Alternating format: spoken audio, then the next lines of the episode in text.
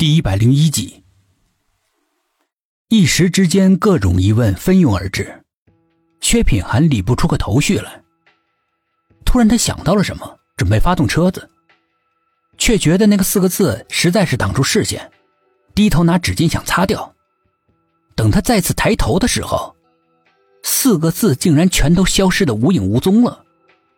他惊诧不已的把脸凑近挡风玻璃，上面干干净净的，没有任何的血迹。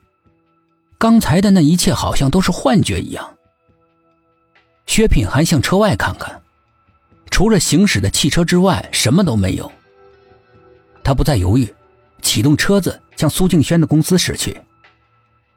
还是那个保安，见到他在夜晚去而复回，很是惊讶。等听到他说又要查看录像的时候，他更加的狐疑，但是畏惧他的警官身份，还是放给他看了。薛品涵两眼一眨不眨的紧盯着屏幕，生怕错过任何的细节。当放到他们一行人去停车场拿车子的时候，他尤为的紧张。画面上始终都没有出现他一直期盼的那个撞他的小男孩，准确的说，任何小孩都没有。而他拿到纸条的那一刻，不知道什么原因，猛地一个趔趄，他的心倏的一下悬了起来。心事重重的往外面走，走了几步又想起了什么，回头嘱咐那个保安：“我今天来这里调查是机密，不得向别人提起。”保安看着他那个严肃的神情，立刻诚惶诚恐的答应了。薛品涵一边开着车一边思考，本来他想通过那个塞给他纸条的男孩找到幕后的指使者，但可惜线索就这么断掉了。突然有一个疑问从心里面蹦了出来：当时是所有的人都看到那个男孩了，还是单单只有他一个人？他拿出了电话，准备打给田梦，手却僵在了半空里。那四个血淋淋的大字陡然的从他大脑里跳了出来。他犹豫了一下，拨给了董一奇。今天我们在离开苏静轩公司的时候。你有没有看到，在地下停车场有个小男孩撞了我一下？小男孩？没有啊。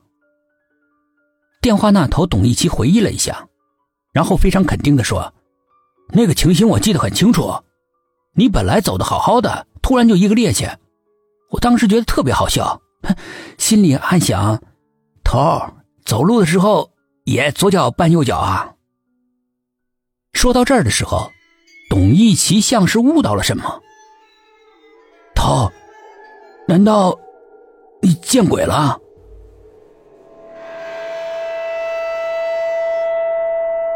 苏应真想要放开新娘的手，新娘这么长时间了也不见挣扎，恐怕已经死了。苏应真慢慢的松开了手，新娘的手一点一点的滑落。对不起。苏应真在心里面愧疚的说：“原谅我，人小力薄，救不了你。”他的手终于跟新娘的手彻底的分开了。苏应真心一横，不忍再看新娘被卷进漩涡时可怕的情景，扭过头，双手用力的向上滑动着水波。